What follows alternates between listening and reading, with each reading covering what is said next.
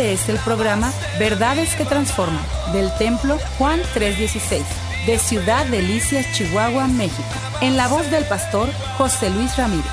Contáctanos al teléfono 639-477-2525 o al correo electrónico juan316templo gmail.com o visítanos en la avenida 18 y calle 41 Sur, Colonia Lindavista. Verdades que transforman. Comenzamos.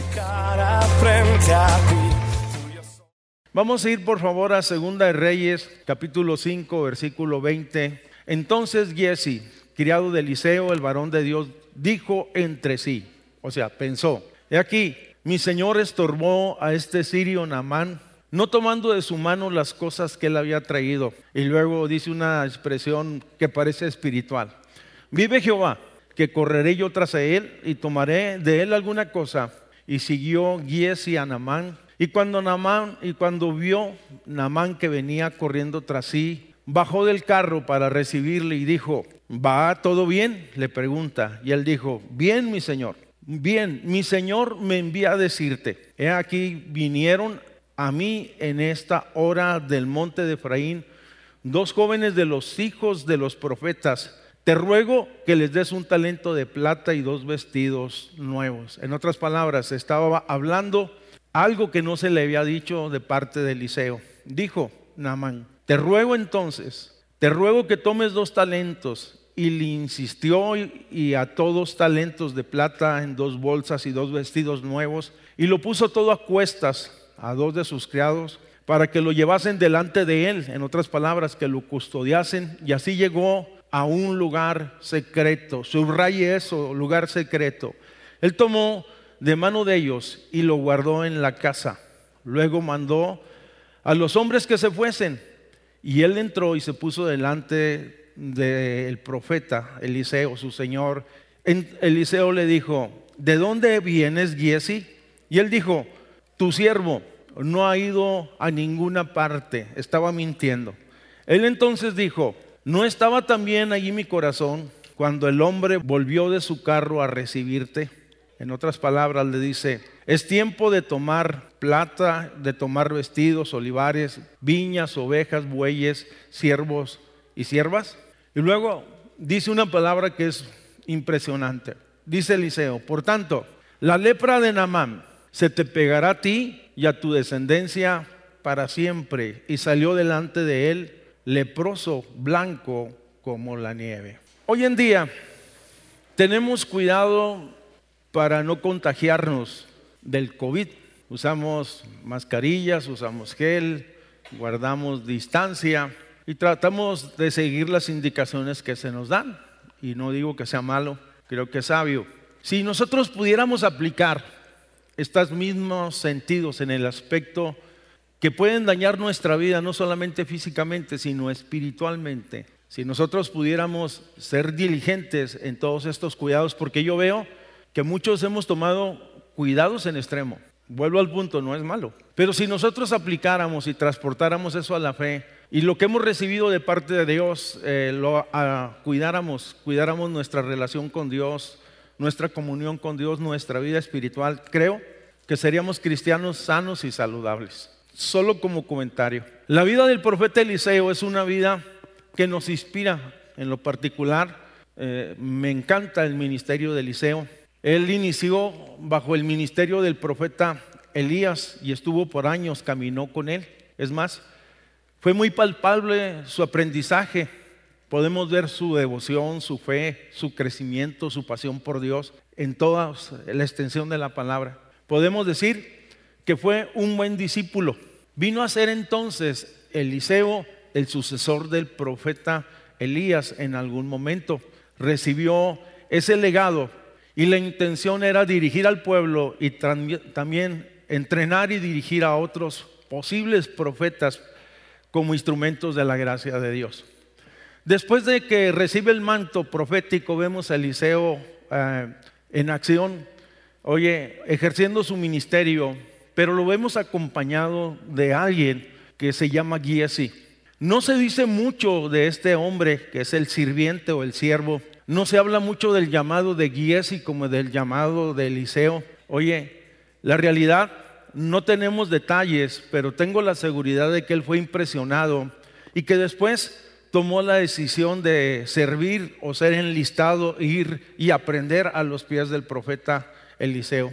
Lo interesante del caso es que siempre en todos los relatos donde se hablan, o en la mayoría de los relatos donde se habla del ministerio de Eliseo, aparece Giesi, siempre está allí, siendo testigo del poder de Dios, oye, aprendiendo de las cosas de Dios. Se suponía, por cierto que pasó también algún tiempo, algunos años, se suponía que él debía de haber eh, sido un buen discípulo porque tenía un buen maestro. Pero cuando nosotros vamos y detallamos y quitamos de primera plana a Eliseo y enfocamos nuestro, nuestro lente o nuestro pensamiento en y nos damos cuenta, el siervo, oye, que fue un mal discípulo, esa es la realidad de las cosas. Hoy, este día, estaremos aprendiendo de los errores que él cometió para no repetir patrones parecidos en nuestra vida.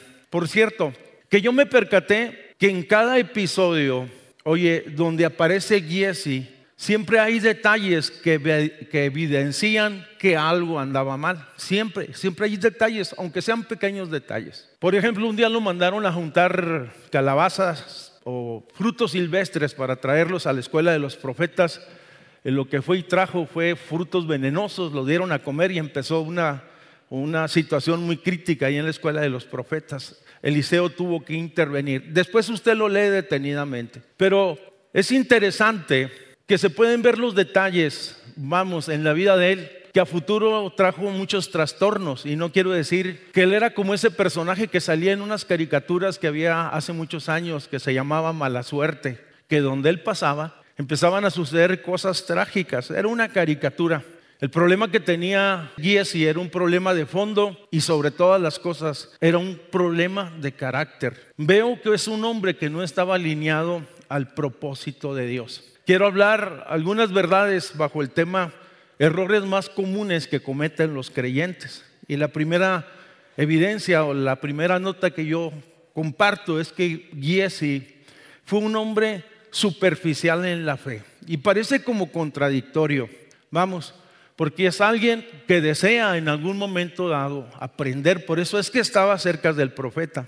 Era siervo, vamos, se puede decir que pudo ser testigo de cosas impresionantes. Y cuando hablo de superficialidad, muchas de las personas cuando son superficiales en la fe, podemos admirar a los hombres de Dios, cómo aman y cómo sirven a Dios, pero no imitarlos. Es más, los que son superficiales en la fe, Tú los oyes hablar y parecen hasta espirituales. Hablan de milagros, hablan de prodigios, hablan de lo que sucedió, lo que fueron testigos en algún momento en su casa o en su familia. Es más, los que son superficiales en la fe, en algún momento en su página tienen de Facebook, oye, de WhatsApp tienen pensamientos, frases bíblicas, eh, frases de predicadores, pero en el fondo, fondo, hay superficialidad. Jesse estuvo rodeado de un ambiente espiritual, pero el problema es que no creció ni maduró. A pesar de todos los años, los meses, vamos, oye, este hombre no creció en la fe. Es difícil imaginar que él pudo haber aprendido al lado del profeta Eliseo y que pudiéramos decirlo en este sentido, desperdició esas oportunidades que tuvo de crecer. Por lo tanto, Jesse representa a los hombres que han sido testigos de Dios. Oye, y que han visto toda clase de milagros, porque cuando tú ves la historia de Giesi, oye, es una historia de testimonio de lo que le tocó ver, pero no creció. Giesi representa a los hombres que han estado rodeados de un ambiente espiritual, pero que en algún momento no aquilatan esa riqueza y esa grandeza y son descuidados, y yo quiero aterrizarlo de una manera más práctica. No leen, no oran, y siempre estarán dependiendo de los demás. Se puede decir que tienen una especie de fe prestada. Y eso representa a los hombres que nunca anhelaron profundizar en Dios. Caería en la perfecta característica de ser simpatizantes. Vamos, muchas veces eh, vemos a personas y principalmente suele suceder con nuestros adolescentes o nuestros jóvenes. Oye, que nacen en la iglesia, pero que nunca crecen en la fe. Fíjate lo que te estoy diciendo. Ellos conocen la liturgia, conocen algo de las historias bíblicas, tienen cierta información, conocen la vida de los hermanos también, vamos. Pero la realidad de las cosas, no crecieron en la fe, son niños, en el, son simpatizantes. Oramos que Dios traiga un trato por la vida de ellos. Entonces, estoy diciendo que la primera característica, oye, de Giesi y el primer error de Giesi es ser una persona superficial en la fe. La segunda que yo encuentro, hay muchas, solo mencionaré algunas de ellas. Giesi es un hombre que temía más a los hombres que a Dios. Qué interesante es esto. Cuando tú vas al capítulo 6, hay una historia muy particular. Dice que los sirios, vamos, que en algún momento dado el profeta Eliseo había sido tomado como consejero del rey de Israel o el rey del pueblo de Dios y que a través de la palabra de la dirección, de la palabra de ciencia o de la profecía, el profeta Eliseo siempre estaba advirtiendo al rey y le decía, no vayas a tal lugar porque, porque hay peligro y por lo tanto el rey lo escuchaba y no tenían esos tropiezos y eran guardados. Cuando el rey de Siria vio que una y otra vez el patrón se repetía, lo primero pensó, dijo, alguien está informando de lo que nosotros hacemos, dice, pero alguien acertadamente le dice al rey de Siria, lo que está sucediendo es que él tiene un consejero, él tiene un profeta, vamos, que él advierte de las estrategias y de las de lo que tú piensas hacer en contra de su pueblo. Cuando el rey de Siria se entera de esta situación, lo que hace entonces, manda su ejército hasta la casa de, Eliseo, dice, oye, y llegue y sitia aquella noche y al amanecer, cuando estaba el día por eh, aclararse, estaba Giesi en la casa de Eliseo, dice que al salir vio eh, la cantidad de ejércitos o de personas que estaban rodeando la ciudad y supo, dice que había gran peligro. Se regresa entonces, oye, con temor. Y es ahí donde Eliseo le da una palabra y le dice, son más los que están con nosotros que los que están con ellos. No narro la historia completa, solamente lo menciono como un antecedente para fundamentar lo que estoy diciendo. En otras palabras, Giesi se llenó de miedo, se llenó de temor. No minimizo de ninguna manera el peligro, vamos, pero es notable la actitud que tiene y lo que en algún momento dijo, pues es tiempo de huir. Pero es impresionante, oye, que cuando se trata de Dios, Giesi dejó de tener temor reverente hacia Dios. Temía a los hombres, temía que le pudieran hacer algo, temía por su vida. Vamos, pero no temía a Dios. Estoy hablando en el sentido no de pánico, sino de reverencia. Uno de los principios que se enseñan claramente dentro del judaísmo y que él lo escuchó muchas veces es que amarás al Señor tu Dios con todas tus fuerzas, con todo tu corazón, con todas tus emociones. Vamos, que lo honrarás, que lo servirás. Conocemos los mandamientos. Oye, el pasaje que vemos Vemos eh, que hemos tomado este día, vemos a un hombre que se conduce sin tener temor de Dios. Y lo más delicado, es un hombre que estaba ya ejerciendo, aunque sea de siervo, el ministerio. Tenía un corazón lleno de codicia, tenía, vamos, pensamientos equivocados. Y ahorita vamos a hablar un poquito más sobre esto. Podemos decir que esto es lo común en, fuera de las cosas de Dios en, la vida de aquellos que no conocen a Dios. Pero lo que en lo particular a mí me preocupa es que hay creyentes que están viviendo de forma equivocada, ignorando la escritura y aún hasta justificando sus acciones. Y esto me hace pensar una sola cosa. Cuando yo estoy viviendo impíamente y justifico mis pecados, mis acciones, mis tropiezos, es que quiere decir que algo se movió en mi corazón. El Señor dijo que muchas veces podemos nosotros honrarle con nuestros labios, pero que nuestro corazón está lejos de Él y eso es muy peligroso. Vamos, la realidad de las cosas es que en algún momento dado, y yo quiero ser muy claro, en algún momento dado, ojalá que no vaya a ser un error común entre nosotros, porque fue el error de Giesi. Oye, perder el temor de Dios y conducirse delante de Dios de manera equivocada y conducirse en el ministerio de manera equivocada, tratando de justificar sus acciones. Se puede decir, tengo la seguridad que Giesi estaba ahí porque quería en algún momento aprender, crecer, porque fue impresionado. No sé, hay tantas situaciones que pudiéramos hablar acerca de eso. Pero en algún momento dado, en la vida de Giesi, lo, santo se volvió común. Vamos, qué importante es honrar a Dios, qué importante es servir a Dios. Oye, y este es el punto. Giesi sabía quién es Dios, tenía la información, él sabía que era omnisciente, que todo lo sabía y actuaba ocultando sus acciones y teniendo lugares secretos. Giesi sabía que Dios era santo y vivía sin considerar sus acciones que no eran acordes a la palabra de Dios. Y así sabía acerca de los mandamientos. Es más, yo tengo la, discúlpeme que me atreve a pensar esto, si era un siervo y había una escuela de profetas, pues él hacía el, era partícipe. Vamos, estaría en clases, estaría haciendo el aseo, en toda aula se hace aseo, vamos, no sé, tantas cosas. Él sabía los mandamientos. No robarás, no darás falto testimonio, no serás tropiezo, etcétera, etcétera. Pero él hacía todo lo contrario. La realidad de las cosas. Vemos una vida en decadencia, oye, impresionantemente. Cuando nosotros eh, empieza a suceder esto, que dejamos de temer a Dios, entonces cambiamos nuestra visión. Él deja de ser nuestra motivación no tenemos ese anhelo, ni esa pasión, ni ese deseo. Y lo puedo decir en otras palabras, nuestro corazón se enfría.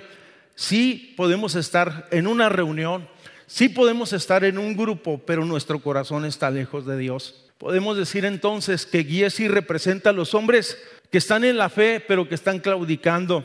Vamos, Santiago capítulo 1, versículo 8 dice, el hombre de doble ánimo es inconstante, dice, en todos sus caminos. Como consecuencia, si este hombre era superficial en la fe, si este hombre había perdido el temor de Dios, por lo tanto, lo que queda es un hombre que es carnal y es egoísta. Esa es la realidad. Cuando vemos el fruto de la vida de Giesi, se dan estas cosas. Un hombre superficial en extremo, carnal, y simple y sencillamente sus acciones lo delatan.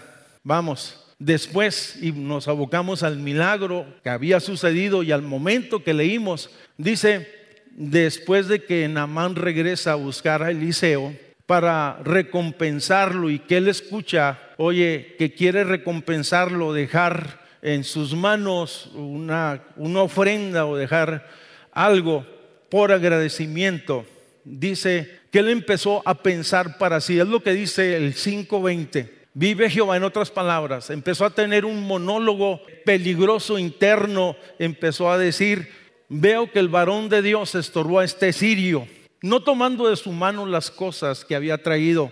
En otras palabras, vive Jehová, yo correré detrás de él y yo le pediré algo. Quisiera, no quisiera pensar tan mal de él desde el principio. Pudiera ser, no lo sé, la Biblia no lo dice. Pudiera ser, tenemos necesidades, tenemos una escuela de profetas, tenemos eh, necesidad en la casa, pero no era tiempo de levantar ofrendas. No era tiempo de eso, no quería, mm, es increíble como Dios obra, como Dios eh, se conduce y cómo se conduce el profeta. En otras palabras, no quería en ninguna manera que este hombre, que este sirio, fuera estorbado por estos aspectos y que pudiera entender que Dios estaba interesado en su persona más que en sus bienes.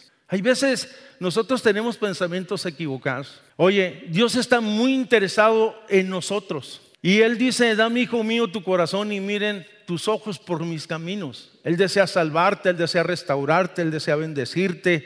La realidad de las cosas, lo que Dios hizo por nosotros eh, a través de Cristo en la cruz del Calvario no tiene precio. Fuimos salvos, perdonados, justificados comprados por precio. Jesús derramó su sangre, eso es invaluable, no lo podemos pagar de ninguna manera, no podemos comprar nuestra salvación, no podemos comprar los milagros, no podemos comprar eh, los favores. Es simple y sencillamente la gracia y el favor de Dios dado a los hombres y ese era el punto. Oye, Jesse no lo entendía. Él estaba dispuesto y no solamente eso, sino que lo llevó a la acción. Dice que entonces Giesi se encamina, sale de la casa de Eliseo, corre tras el contingente donde va Namán el sirio y cuando lo ve, dice, empieza a mentir descaradamente, deliberadamente y repetidamente. Fíjate tres cosas, descaradamente, deliberadamente y repetidamente. Es interesante, empieza a fraguar una historia. Allí dice en el versículo 22, me envía mi señor Eliseo a decirte que nos llegó visita y no tenemos que ofrecerles, en otras palabras. El versículo 22, vamos, dice, y te pido que nos des algo de dinero, vamos, nos des un, un par de vestidos. Vinieron dice de Efraín, dos jóvenes de los hijos de los profetas, te ruego que des un talento de plata y dos vestidos nuevos. Una persona que está agradecida, como lo estaba Namán el sirio, ni siquiera dudó, es más, le dijo, no te doy un, un talento de plata, sino te doy dos. Oye, aquel hombre dijo, no solo te doy uno, te doy dos, dase y más, te voy a poner guardias porque no te vayan a despojar en el camino. Y lo manda a custodiar y le da guardianes que lo guarden, que lo lleven hasta su casa. Pero antes de llegar a la casa, dice que Giesi les dice, hasta aquí me quedo, o aquí quédense, o entreguenme las cosas. Y es entonces que Giesi dice que guarda todas aquellas cosas en un lugar secreto. Vamos, la ocasión mostró el corazón de Giesi, un corazón que estaba lleno de codicia. Correré tras él, le pediré. Creo que las intenciones cambiaron. Ya no era tal vez para lo que pensó, trataba de justificar en algún momento, si es que así lo hizo. Oye, pensó para sí mismo. La Biblia no se equivoca donde dice primera de Timoteo, dice la escritura eh, que la raíz de todos los males es, primera de Timoteo 6:10, la raíz de todos los males es el amor al dinero. Lo que me llama la atención es alguien que estaba ejerciendo algún ministerio, Alguien que conocía los mandamientos, que empezaba a mentir con facilidad. Vamos, la realidad de las cosas, las verdaderas motivaciones están en el corazón de los hombres, lo que somos, lo que pensamos. Jesse mentía descaradamente. Quien aprovechó su situación para hablar en el nombre del profeta, para lograr simple y sencillamente sus ambiciones personales. Podemos decir que no podemos minimizar nosotros los pequeños detalles o las pequeñas actitudes o las mentiritas. La mentira es una espiral incontenible que te lleva a otra mentira y que es un remolino absorbente que al final te destruye. ¿Sabes? Que en ocasiones hasta los cristianos decimos, ¿sabes que es una mentirita blanca? Vamos, solemos en ocasiones clasificar las mentiras como blancas porque se justifican, porque tienen un buen fin, y hay veces decimos mentiras negras porque son malas, destructivas, nocivas. Pensamos que las mentiras blancas son inofensivas y eso es una gran mentira. La Biblia nos dice, en otras palabras, que un poco de levadura dice, leudará toda la masa. Y cuando habla de los que no entran al reino de los cielos, también habla de los mentirosos, de los que dan falso testimonio, de los injustos y de toda esta clase de personas. Pero sigamos con y no se ponga nervioso, por favor. Cuando alguien comienza a mentir, difícilmente se puede detener. Vamos. Cuando tú vas al Salmo 51, versículo 1, dice, aquí tú amas la verdad en lo íntimo. Esa es la realidad de las cosas. Llama mi atención que en los juicios en Estados Unidos, porque se, tenía un respeto profundo a la palabra, se ponía la Biblia en los juzgados y se hacía que las personas, vamos, levantaran juramento diciendo, estamos delante de Dios. ¿Quieres que te diga una cosa? No necesitamos los creyentes tener una Biblia, poner nuestra mano y levantar y decir, y es más, y me preocupa más los que dicen, lo juro por Dios. Es impresionante. No necesitamos esa práctica, porque si estamos conscientes, simple y sencillamente nosotros estamos llamados a hacer luz, a caminar en transparencia, a caminar en la verdad, a caminar en la justicia, a despojarnos de todas las obras de las tinieblas. Y volvemos al punto, pudiera ser, yo le dije que Guía sí empezó con pequeños detalles en su vida y que terminó de una manera fatal. Muchas veces nosotros empezamos a permitirnos cosas en nuestra vida que solemos justificar de alguna o de otra manera, pero que al final del día nos causarán entonces grandes estragos en nuestra vida. Un predicador del siglo pasado llamado Carlos Spurgeon comenta al respecto y dice, cuando la verdad llegue a nuestra casa, que no sea un invitado, sino que sea un fundamento, vamos, de nuestra vida. Oye, Jesse se va, mm, despide a los soldados, tiene un lugar secreto, yo digo así, entre paréntesis, cuidado con los lugares secretos. Los cristianos no podemos tener lugares secretos, somos cartas abiertas, eso es lo que dice la escritura, que pueden ser y deben de ser leídas por todos los hombres. No puedo, no puedo tener un vicio secreto, no puedo hombre tener una novia secreta, no puedo tener en el Facebook un amigo secreto, no puedo tener un negocio secreto, no puedo tener una cuenta de pornografía secreta, no puedo tener actitudes, oye, secretas, vamos, que son nocivas para mi casa y para que mi vida. Él tenía un lugar secreto. Pregunto, la mayoría de los que estamos aquí tenemos un lugar secreto donde guardamos el dinero, donde guardamos las cosas de valor, aquellas cosas, pero el peligro es cuando guardamos cosas que pueden afectarnos en nuestra vida espiritual. ¿Por qué usted habla estas cosas? Hablo estas cosas porque son necesarias y creo más por el tiempo que estamos viviendo, estamos llamados a reflexionar y a caminar en la verdad de Dios. Pero la Biblia dice que de la tierra a los cielos no hay nada oculto, mis hermanos que nuestra vida está expuesta delante de Dios. Y no, no lo digo así en tono amenazante, lo digo en tono de realidad. Esa es la verdad bíblica. Esa es la verdad bíblica. Dice que de los cielos a la tierra no hay nada. Y tú lo puedes ver. Dios es omnisciente.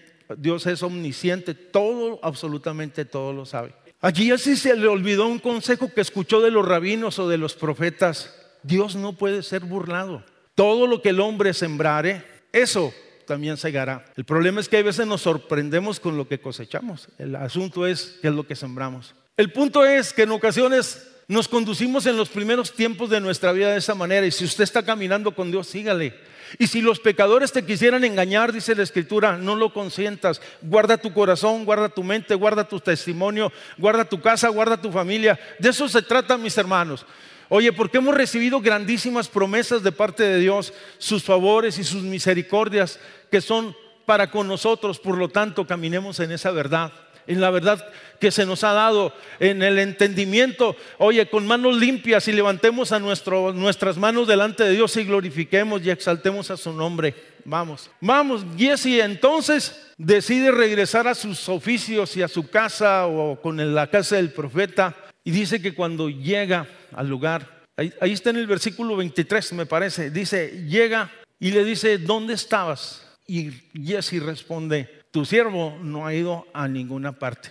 Eliseo entonces le dijo, ¿no estaba también ahí mi corazón? Cuando el hombre volvió de su carro a recibirte y le dijo, ¿acaso es tiempo de tomar plata, vestidos, olivares, viñas, ovejas, bueyes o siervos? En otras palabras, no es el tiempo.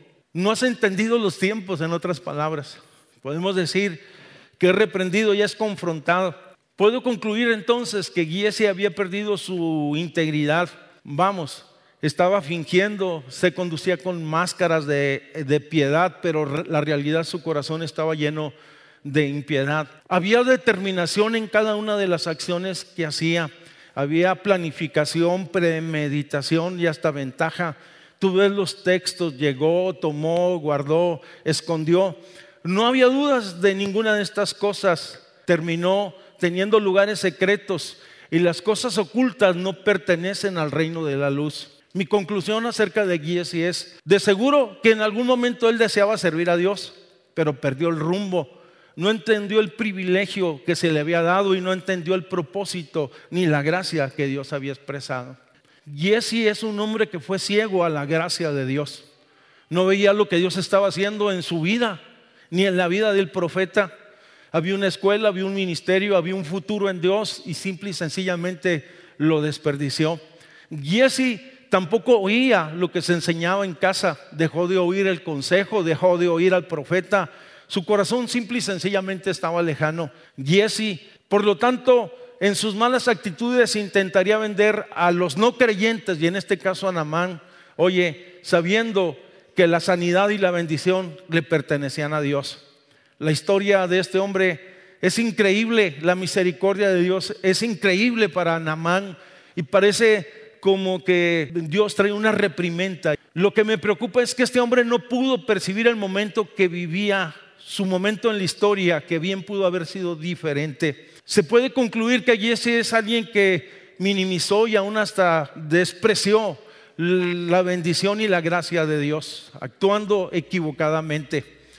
Vamos, cuando soy ciego de la gracia, no veo y no aprecio la grandeza de su amor y de su misericordia. Cuando soy ciego de la gracia, no veo la belleza de la vida, ni las cosas que Dios me ha dado.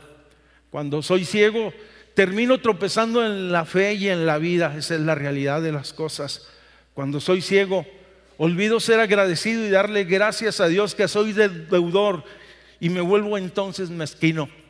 Cuando soy ciego termino actuando neciamente. Cuando soy ciego, vamos, tomo decisiones equivocadas y aún hasta afectando a otros.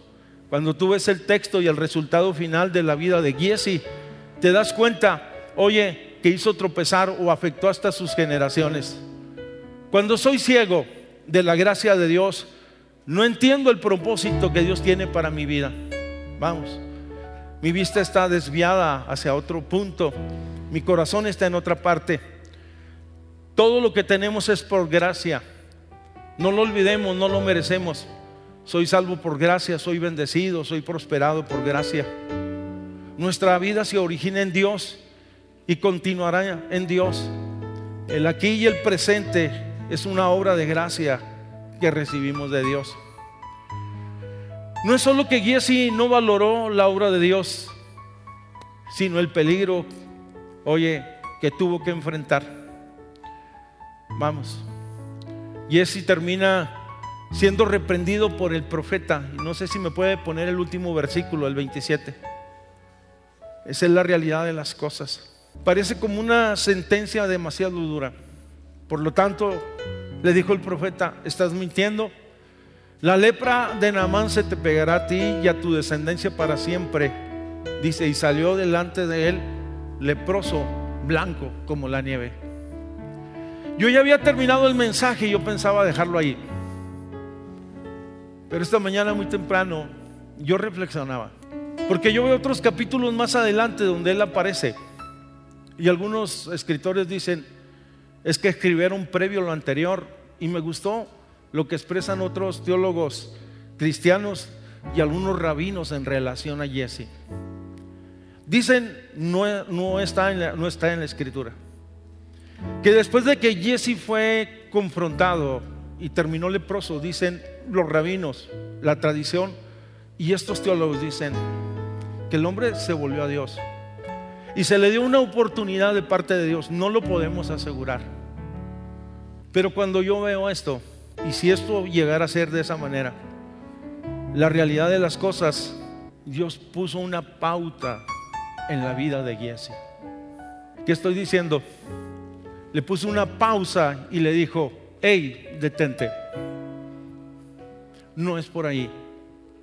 Cierto fue reprendido, cierto fue confrontado. ¿No se ha preguntado usted? Y esta mañana yo meditaba que en algún momento Dios, de alguna manera, como menos lo pensamos, nos pone en pauta y nos confronta con algunas de nuestras ah, actitudes equivocadas y nos dice, no es por ahí. A través de circunstancias, a través de un liderazgo, a través de que no se lograron cosas en algún momento dado, dice, hey, tranquilos. Cuando yo pensaba en esto, inmediatamente pensé, vamos, en la gran misericordia que Dios tiene para con nosotros. Esa es la verdad. Y que en Dios en este día nosotros tenemos oportunidades. Pregunto, ¿quién no ha tropezado? Pero lo importante no es que tropecemos, sino que nos levantemos y nos agarremos y reconozcamos nuestro error, renunciemos a nuestras actitudes equivocadas y sigamos a Dios en la dirección correcta.